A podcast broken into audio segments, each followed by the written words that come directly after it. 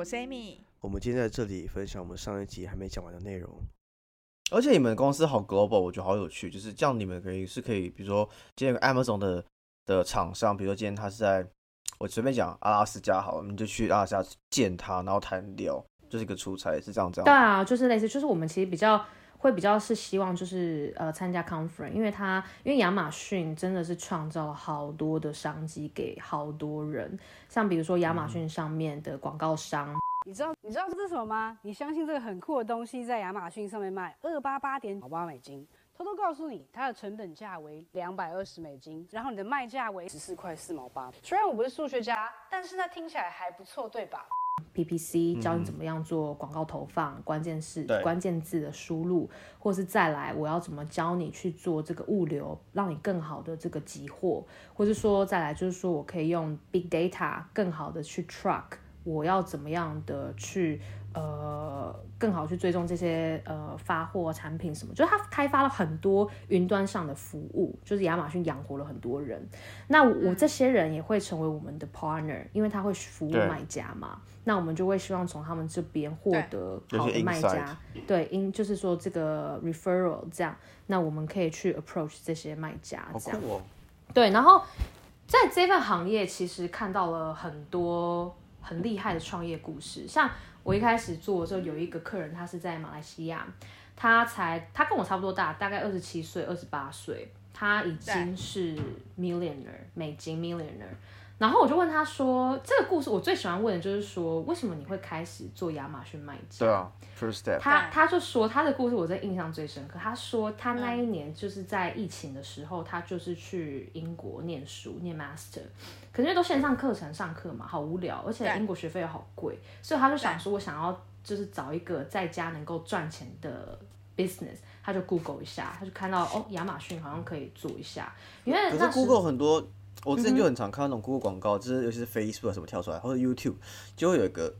就固定那几个人，就说哦我是什么百万卖家，你现在可能已经看了我很多的广告，但也许有很多原因你不想听我说话，我也能够了解。但是你知道，你知道这，你知道这，你知道这，你知道，啊，然后我已经出了几个书，来欢迎上我线上课程，教你怎么样，怎么把什么东西创造多少 revenue 给你，什么东西，对就很像那种 fraud，哦，对，就是当然，因为网络上东西资讯太多了，有很多阿里不达、阿萨布鲁的人都有，然后对，他就开始去研究这个 business，然后他自己本身在马来西亚是做那个呃汽车零件的，就是他有些朋友在做汽车零件，所以他就想说，OK，那我们开始来做这个，就是做这个 trading，这样就开始在亚马逊，就是因为他们可以找到比较便宜的供应商嘛，然后他们又懂得怎么样把供他们有那个源头对，他们有这个源头，对他们知道怎么样去找这个厂商工厂。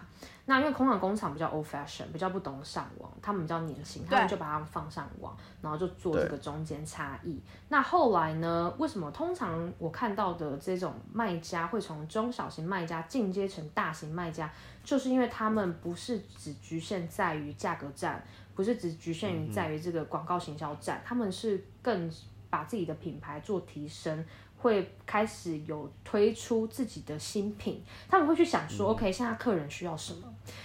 那他会知道说市场需要什么之后，哦会去跟工厂说，那你能不能够做这些给我？啊对，就变成他是到另外一个境界。他们也有做 market research，然后去 understand，就是对现在已经变客户2.0现在市场的版本。对，它已经变成二点零版本，这是很多、呃能够在这个亚马逊这一片大海里面脱颖而，我自己啊看到这些客人脱颖而出的情况。Jack 什么问题？我听老王婷老师有问题，是不是很多？我只随便猜想，是不是很多 Amazon 卖家做的好，就做做起来都是透过比如说把亚洲这边的货卖到欧美去的？因为我之前也有一个中国客户，他是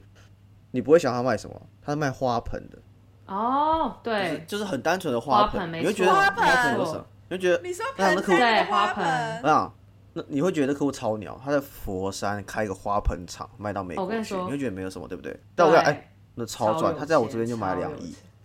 对，他光基金就买一个，他一个基金都买两亿，你知道他有多少钱？对对，就是这样，百分之七十的呃亚马逊卖家是中国人，为什么呢？是因为中国制造，毕竟中国还是世界工厂，工中国制造是便宜的。那像欧美客人他们怎么做亚马逊呢？他们都是说，OK，他今天就是上网看一下什么情况，然后就会去直接联系，透过那个什么阿里这边联系到工厂，就开始做他们的亚马逊。所以其实基本上很多的工厂都是在中国的，这就是为什么说，就像你刚刚讲，就是中国做的货，然后卖到世界，因为成本很低这样。然后 Jack，你刚刚讲那个花盆，其实一点都不鸟。其实我看过还有怎样的，就是你知道美国人他们就是都是要开车嘛，对不对？那美国人又很喜欢吃薯条。我有看过一个产品，它就是在卖卖超好的，就是卖就是把你的薯条能够放在一个容器放在车上上，能够让你在车上吃薯条，就是等于是车上会有水杯嘛，他现在就开发出一个产品，就是放薯条可是超适合美一国人。对啊，就很适合美国人啊，美国人就很爱这种东西，因为你很怕薯条打翻啊。没错，对，所以这个就是就很酷啊，对。然后还有一个就是比如说像宠物，宠物一直以来都是很夯的一个品类。对，因为现在大家可能也是对于生小孩，不觉得哦小孩成本很高，为什爱么生宠物对，爱宠物，那个宠物钱都很敢花，所以其实宠物一直以来都是我们收购这一行非常热门的非常高潜力的一个品类。对，那其实说实在，刚刚这个有，我觉得有提到为什么感觉我比较喜欢这个行业，也确实，因为现在我的身份变成我是资方，我是拿钱的这个人，所以大家都对对我就是就是毕恭毕敬的。不是，不是，这一定啊就是是大家毕。恭毕敬，对啊投资方啊，你就是对啊所谓的中国术术语叫做甲方，对，甲方。对，啊没错，就是呃，我不知道这能不能说哎，好啊，反正就是大家，因为听众应该都是亚洲人，那我就分享一下好了。然后就是有一次，我就跟老板就在有一个 deal，已经差不多可能就是要关，可是就为了一些价格，就是谈不拢这样。因为我是亚洲人，个性都是比较比较，就像你讲 cost down，就是会帮老板想成本。可是其实对于资方来讲，他其实就是想要买品牌，就算可能要花很多钱，it's fine，我们买过来之后，我们还是赚。对，但是我就会觉得说，可以再把价格谈低一点。然后后来就跟客人讲很多次，价客人还是很硬嘛。然后我就跟老板说，就是他们可能还要再多要个，就是我数我数字随便讲，就是说大概要个 half million，大概是五十万美金，一千五百万台币。我觉得可能有点太多，我们要不要先给个大概六百万这样？我老板就那一通电话两分钟哦，他就说，嗯，一千五百万台币吗？OK 啊，直接给。如果不够的话，你还有多少 buffer 还可以再追加这样。然后我那时候听到，我就想说，哈，一千五百万就在两分钟之内就给出去了。我之前，因为我之前是在卖设备嘛，我很常都要跟客人讨价还价，为了比如说三四万台币的这种价格，然后要吵个没有，我觉得立场不一样。对，就立场不一样，就是对，就像他讲立场不一样，我就觉得说哇哦，就是就颠覆了我的三观。对，但是呃，但是也了解到说立场不一样，跟我们的这个出发点的这个最终的目的是不一样，所以后来我就开始慢慢就是适应，就是说 OK，为什么会这样的一个操作的方式？对啊，嗯嗯，我觉得有两个点，就是我觉得，我觉得我不知道为什么，就是大家 不光是你，就我，其实大家都很容易，就是在亚洲非常非常容易，就大家都会觉得能够呃在一些 deal 或者是帮公司在谈生意的时候，就不要花我们太多的成本。对，我不知道为什么很容易会有这个习惯。我在跟客户谈生意的时候很容易这样，就明明就不是在花他们口袋的钱，是花公司的钱，然后公司明明每年赚超多钱，也不会分给他们超多钱，但是他们是帮公司不要花太多钱。我觉得这种，我觉得这种文，这真的是文化，文化、欸，这种没有没有办。法。对，但这个就是我觉得大家自己就是心里知道就好，像我自己就还好。然后另外一点是，我觉得，呃，你老板那个点的话，我觉得，因为我会觉得，当在谈一些比较，就是他如果是在做这件事情是一个投资的角度的话，呃，我会觉得啦，根据之前谈过一些客户的角度，他们都觉得他们看到并不是说我现在花多少钱，差这百分之几嗯多少钱，因为他是觉得说我是可以有后面这一段的收益的。因为我如果我为了这一点点钱跟你闹得不愉快，然后你有些事情没跟我讲，然后会把我产线的话把人带走，把技术带走的话，我会觉得我宁愿把这个差价花两倍，然后你都不要这样做，但我后面这一段收益是保证得到的。我觉得这是一是个，这是一个资方跟跟老方或是在不同产业上很不一样的一个思考点。对，没错，你讲的对，就是我老板站的点就是不一样。对对对，没错。我刚刚其实突然想到的事情是说，其实我觉得之前我我忘记，反正就之前的公司，反正就大老板他们就就就有建议大家都可以去不同的市场看看，原因是因为每个市场因为它的规模的大小不一样，所以你重视那个。重视生意的商机的那个点也都不一样。例如说，台湾相对来讲规模比较小，所以呢，我们就会想要做比较很精致啊什么之类，然后就会就是在那边看重，就是呃，到底是贵多少钱啊什么，就是看一些很细节的东西，因为整个规模很小。但是呢。中国的规模相对来讲比较大，所以他们在看整个市场，或者说呃老呃 senior leadership，他们在看一些就是执行面的状况的时候，他们就是一个很大方向去看，不会去看到这么细节。所以其实我刚刚突然听到，就是你你在比较，就是说呃。前一个公司的跟客户在谈 deal 的那些细节，以及现在这个公司，可能有时候也是因为你整个布局的眼光跟那个规模是不一样的，所以他重视的细节的程度也会相对来讲不太一样。对，那当然也有可能是 culture difference 也会有一点关系，但真的我觉得这是一个还蛮有趣的的。的分享，然后而且重点是对你而言，你是完全转换那个角色，就刚好是上一份公司跟下一份公司的不一样，所以我相信对你而言，你应该在那个呃转变的这个环节里面，也也需要点适应期啦。对，就前一个月就真的就是适应期，就是很多，嗯我就想说天哪，就我这辈子不会想到，就是真的是超乎我想象的事情都会发生，像。在这一行也很容易遇到，就是贿赂，就是客人就会突然就是，比如说逢年，就是比如说那时候遇到呃新年嘛，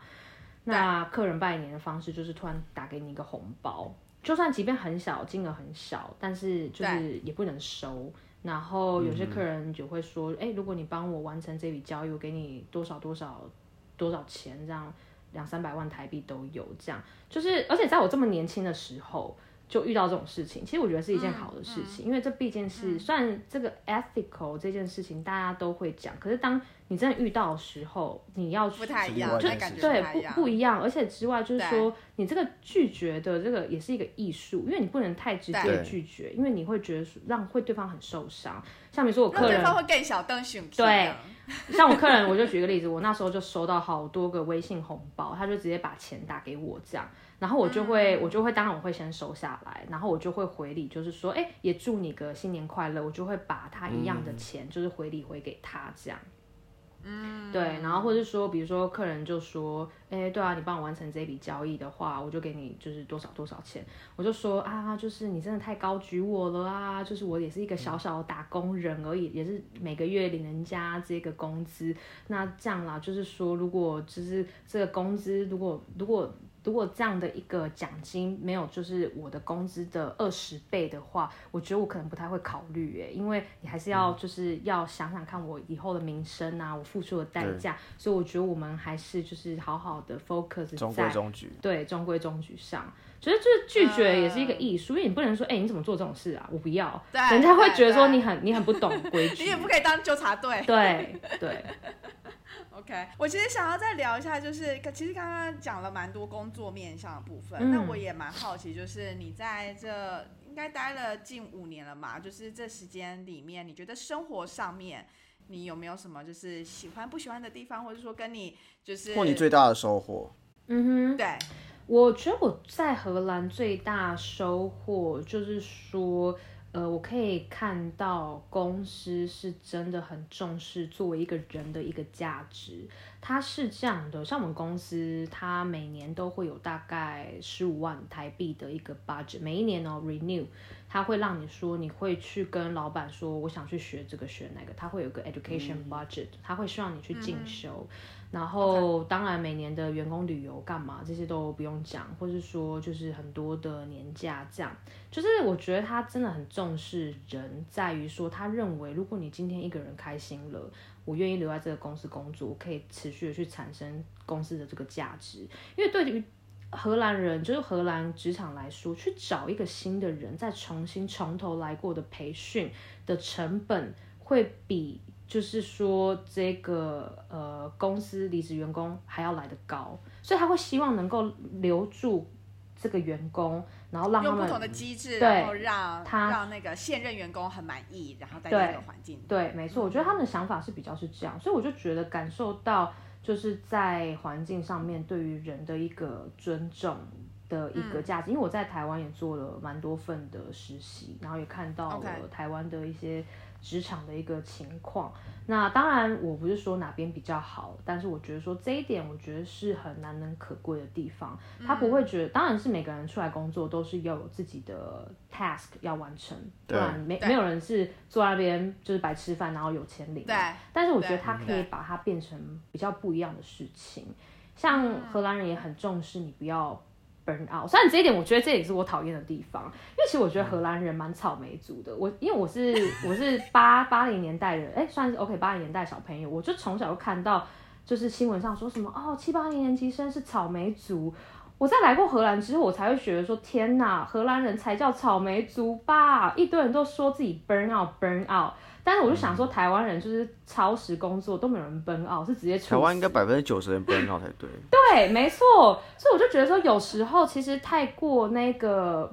如果说这个 limit 太大化，大家有些人可能会就是 take advantage on it，像比如说你可能为了一点小事 burn out，因为在荷兰你 burn out，人家是不能把你辞退，他还是要持续付你薪水，就是说对他不能够在你有精神情况有出状况之下把你就是 fire，这是很不人道。但有些人，当然大部分人都不会是真的有 burn out，但也有一些人会就是利用这件事情，然后去做一些不好，就是你是有耳闻这样子的？对啊，我耳闻蛮多。的啊，就是耳闻蛮多，就是明明没事，然后就拿那个钱到处去玩。当然这也是不我觉得好会吧，荷兰人那么对抠。啊，有些人是这样，所以我就觉得荷兰人有时候的奔傲，我会觉得有点是就是 murmur，就是无病呻吟啊。OK，中国人这样讲叫无病呻呻吟。吟然后 OK 真正的草莓族，所以我就觉得各位听众，如果有任何家长前辈在跟你说你是草莓族的话，请他们来来荷兰的去工作荷兰一趟职场，真的看看什么叫真正草莓族。但可是我觉得，好有趣哦。我我我我同意你，就是荷兰人蛮草莓这件事情。但我觉得回到就是公司对待员工的角度，我我真的觉得就是，嗯，我不是我不是要完全吹捧就是西就是欧美的公司，但是我觉得嗯以、呃经营企业本身的一个角度来说，的确。欧美企业大部分来说会更尊重员工的价值。我觉得从一个很小的点，如果你在台湾有实习过的话，你如果有 email account 的话，我相信一定很多人有拿过他的 email account，它是一个数字而已，就你不是一个名字，你就只是一个一串数字。你知道我有超多客户，就是我要找他们的时候，因为他们都是回我 email 嘛，我打过去，我不知道他，我不一定知道他叫什么名字，我也不知道他怎么称呼他，因为他的对 email 对是一串数字。然后我就哦说，我明白，而且我讲超多，就台湾那种很大的那种金控公司，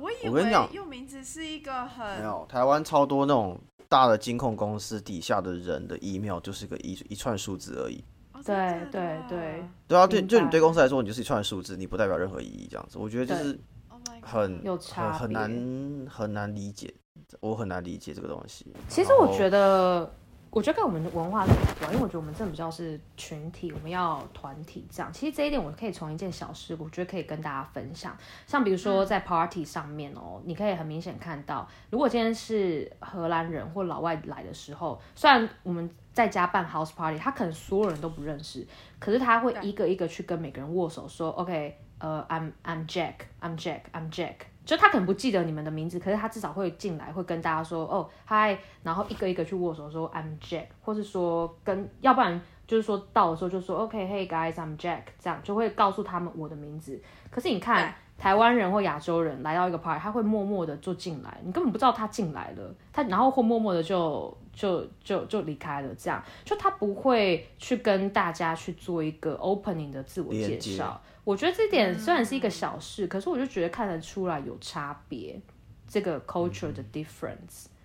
嗯，哦对啊，你你们可以去注意一下，就是在 party 的时候，呃，他会不会一个一个去跟别人说，哎，我叫什么名字？这样。虽然这是一件很小的事情，但是我在这四五年的情况之中，我看到了好像的这个差别是这样，或是说亚洲人比较被动，会需要等人家去问说，呃，What's your name？然后就是会等人家去开这个话题，这样。啊我觉得会比较被动，而且我觉得可能没有 party 文化吧，因对为我觉得之前在荷兰的时候就去 party，真的比较少看到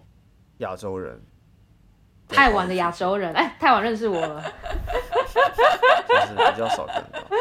对啊，我自己也还好，我自己其实我我是很还好的人，只是我觉得我这么还好的人去都很少遇到，那表示真的很少。我记得有一次是好像我们班上 Christmas Latino 他们的那个他们那个 party，然后场上只有我跟 Jack 是，亚洲，然后那时候我就瞬间觉得天哪，亚洲亚洲之光这样，就是对，没有因为我也很少很少会参加他们的那个局，但那个局就就竟然就是对，就只有 Jack，嗯对。哦，哎，我觉得这些发现蛮有趣的，哎，对啊，对就蛮蛮有趣的。我刚刚听到你你说就是公司有就是那个什么训练的那个费用，你有因此就是那个利用这样的机会，然后再你怎么用那15自己其他万的？对我有那个 budget，就是让我去学荷兰文，就是我的公司会出钱、上就是私教，或者说团体课，虽然上很多次，但是荷兰文还是很烂。然后或者是说 上比如说一些线上课程，就是也是会有用啊到。对啊，哦，很不错哎。嗯那你还有在想要就是去英国念书什么之类的吗？因为其实你一开始的时候是有这样的计划，你接下来的对就你的下一步，对，哎，你真的是很可以很会当主持人，很会接。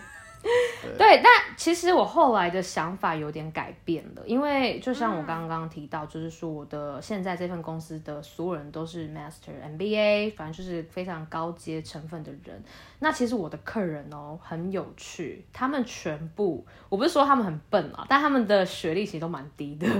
就是他们可能 maybe 就是念个也不是什么对，很不也不是很厉害的大学，或是就可能有时候是高中毕业，然后就是一般人这样。嗯可是他们在后来人生的就是财富道路之上，创造出更多的价值。因为其实我们这些白领，就是精英白领，其实都是领一个死薪水，OK，有 bonus，然后虽然很高，比如说 OK，你可以赚个三四百万，可是你的你的这个资金还是死的。可是实干型的人，他们其实是很厉害的一件事情，因为对我们拥有更多 knowledge 的人，我们在做很多事情，我们会评估风险，因为有了风险，我们在做很多事，我们反而会变得胆小。但对于这些人来说，他们完全没有，他们根本不会做什么就拼一 P 把 N L 损益表，不会做，他们根本不知道怎么做成本控制，他们不知道怎么去做这个，这是什么行销投放，他们真的完全不知道，他们是边做边学，而且在在做这件事情之前，他们要先拿出一笔资金去做投资。对于我们的来讲，其实我们后来是很敬佩这些人的，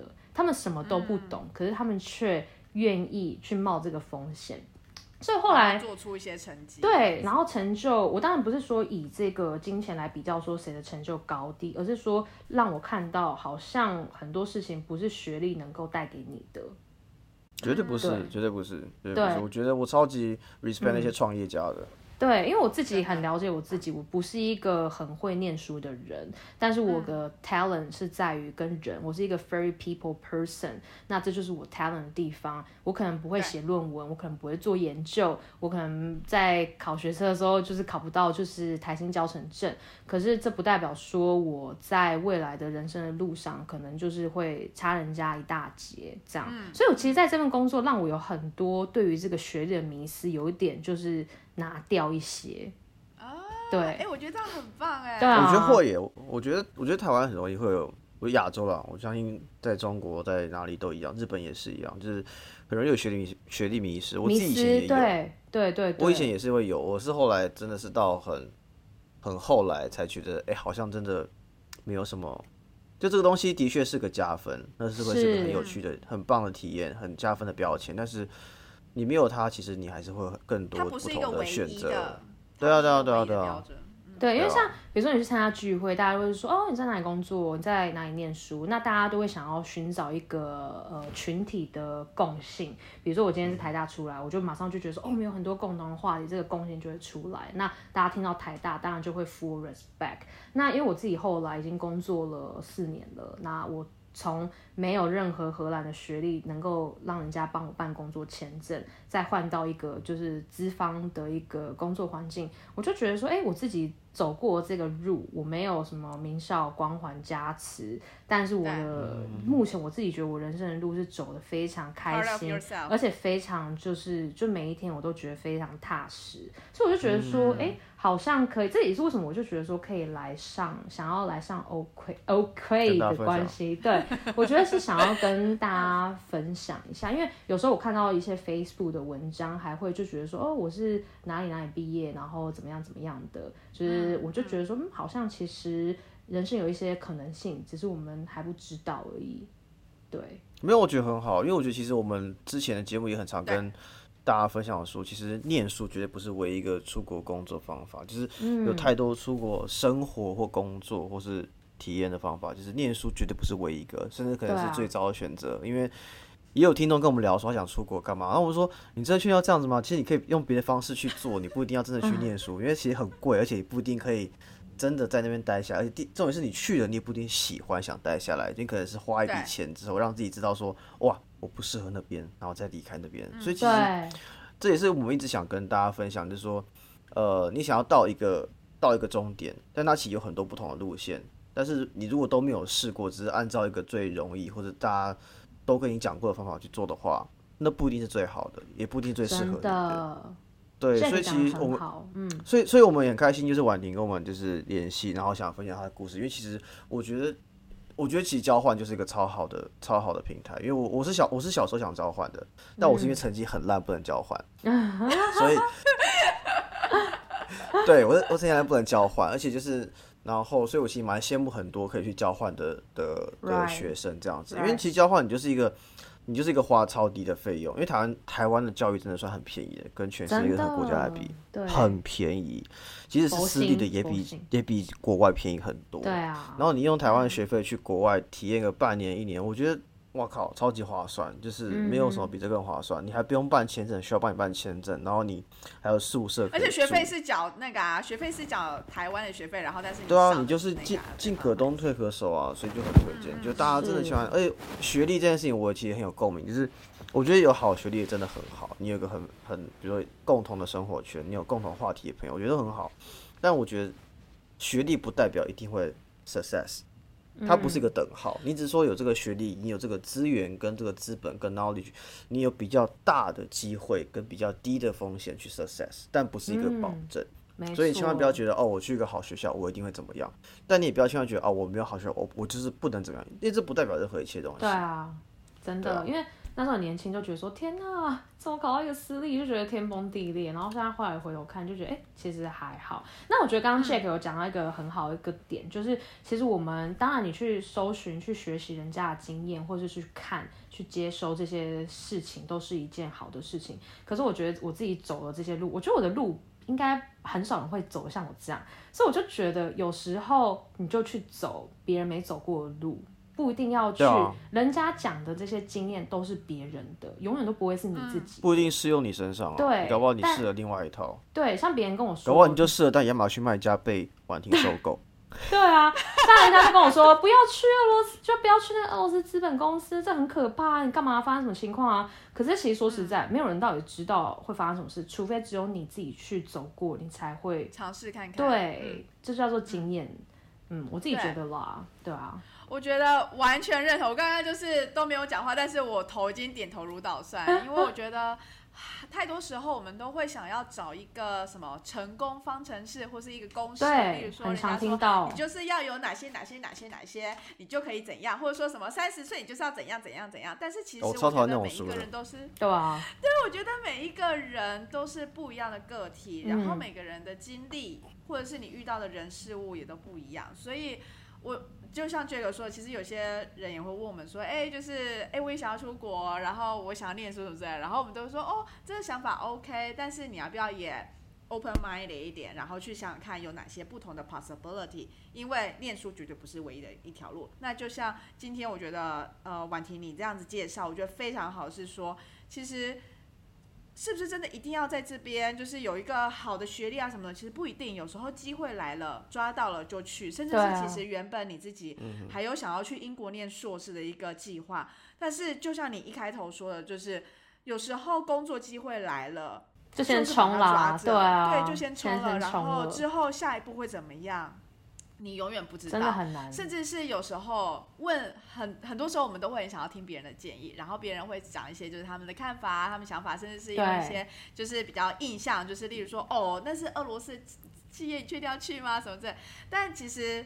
你没有去，你不知道，或者是说你没有真的认真去。知道他们的 business model、他们的创办人、他们的理念什么的，你永远不会知道到底这个环境是多么的跟你自己是很 match 的。例如真的说，你现在找到一个工作环境是你觉得可以很做自己，然后可以非常跟同事好好相处的，就是我觉得今天的就是分享非常非常的好，而且就是蛮。振奋人心的。对啊我觉得很开心很想听到这种故事，真的吗因为？交换真的是一个很棒的路线。然后我觉得在节目尾声的时候，我觉得也可以最后最后一题就是想要问一下，就是说，呃，你觉得自己在这几年啊，你觉得自己除了就是那个名校迷失这一块，就是摒除掉以外，你觉得自己还有哪一方面就是你觉得成长最多？然后以及对于如果有想要到欧洲或者甚至是荷兰发展的人，你有什么样的建议？OK，因为、我觉得你们是很会问问题耶，专业主持人出身。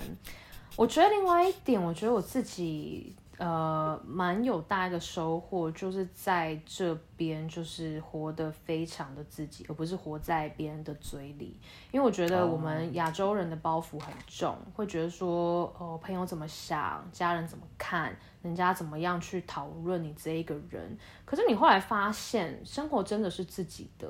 比如说，呃，假设啦，我今天就觉得说，我今天赚个一年赚个两万两万欧元，其实两万欧元在荷兰来讲蛮低的，但他就觉得他活得很开心啊，他可能不需要去吃那种大餐，他不需要在 Instagram 上秀说我今天去吃米其林，他就想要吃这种路边摊，那就是他想要的生活的方式，可能不是非主流，或者说他今天就想要当个顶客族，他不想生小孩，然后他就想一直交男朋友这样下去。那就是他自己的一个选择。那我觉得我们每个人都会对每件事情多多少少都会有一些 judge 或自己的一些 opinion。可是我后来学到，就觉得那又怎样？因为生活是你每天，你早上睁开眼睛，你镜子看到的是你自己，你每天在就是活在的，就是活活活的人生就是你自己而已，没有人会来帮你。生活，你爸妈他可以给你一些生活上的 support，、可是他没有办法无时无刻陪伴你在你这人生这个道路上面，只有你自己可以。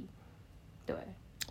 朋友也许对啊，朋友也也许可以，可是像每个人到每一个阶段都会进入到自己，像比如说不管是家庭或是 self development，因为我其实自己是一个很喜欢 social 的人，但是我觉得开始会慢慢觉得说，呃，当然我还是会去关心大家，会当大家的开心果，可是我觉得更多的时候是要静下心来，不是说我今到对回到自己，自己。不是说处，对，不是说我今天没有局，我就是一个边缘人，很可怜。可是其实我觉得这个会是一个很好的时候去做一个 self development，去正视你内心的声音，因为其实这件事情是一件很可怕的事情，就是面对你自己的内心的 voice。嗯哼，对，对，嗯，对，我觉得我自己也是可能在就是到荷兰念书，或者现在搬过来就是卢森堡工作之类的，我觉得跟自己相处的时间有点变多。然后一开始的时候，我也会觉得说，我这样是不是好像很奇怪，就是都不去搜对什么之类的对对可是之后我觉得嗯，你这就是。我，对，就是这真的就是我。然后如果我觉得在这个时刻、这个当下，我 feel comfortable about it，那我就我就去做。对，但如果今天我连自己都觉得不舒服的话，那不管别人怎么样看，就算我今天如果到了一个很开心的 party，然后大家觉得说哦你来了什么，可是其实我自己也没有很喜欢，或者说很很很不自在，那其实没有意义。对，因为像嗯因为我参加很多的 party，然后大家都想邀请我去，因为我我是一个很好玩的人。可是你会后来发现，这些 conversation 都是比较表层次的。哦，我今天去哪个国家度假？我觉得你可以去那里，然后哪家餐厅不错，或是 OK maybe 讨论到一些政治或是时事。可是我看我那些客人，他们其实真的就是 very focus 在他们想要做的事情。那他们很 proud，然后他们是真的是全神贯注的，但他们当然也会有一些社交，只是这个社交变成是更有意义的社交，去做这个精致化的这个 social。我觉得这好像是一个我自己现在开始觉得这是一个比较好的事情。